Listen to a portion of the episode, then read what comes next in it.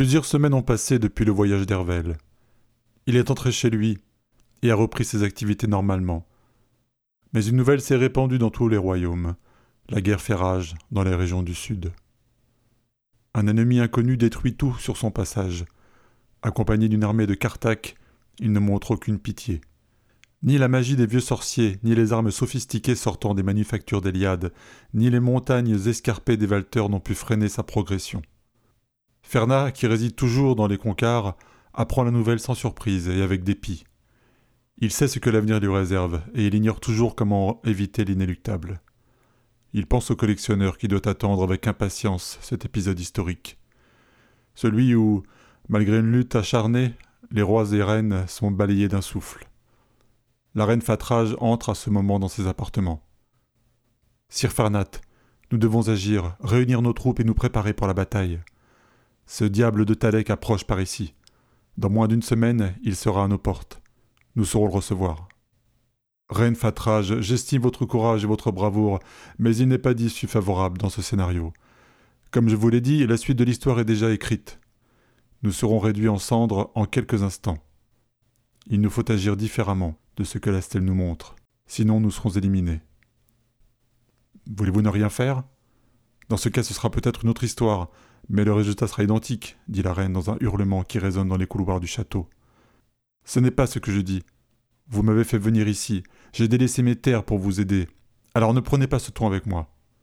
Nous devons raisonner et éviter de nous trouver dans la configuration attendue. Comment faire demande-t-elle. Comment combattre et en même temps ne pas combattre pour ne pas craindre d'être battu. Le collectionneur m'a laissé penser qu'il pouvait exister une version de l'histoire qui l'intéresse moins. C'est peut-être une version où le combat n'est pas mené, car si nous sommes victorieux, cela restera aussi intéressant pour lui que si nous perdons. Il nous faut trouver une issue pacifique, et disons-le sans aucun intérêt pour lui. J'espère que vous avez une idée plus précise, interroge la reine. Je serai en ce qui me concerne sur le pied de guerre. Talek arrive devant les grandes falaises des Concars, qui a si souvent mis en échec plus d'un ennemi. Il sait qu'il conduira ici l'ultime bataille de sa conquête. Déjà, le royaume de la reine a été coupé de ses sources d'approvisionnement. Elle est isolée. Il chevauche un Cartac, l'épée à la main, accompagné de son armée ailée qui vole au-dessus de lui. Fermat, sur la falaise, se présente seul devant lui, sans la reine, ni aucune armée. Bien qu'il soupçonne un piège, le guerrier atterrit face à lui sans descendre de sa monture. Tu es donc Fernat le sorcier, et tu défends la reine Fatrage? demande le géant. Je protège mes royaumes qui sont nombreux.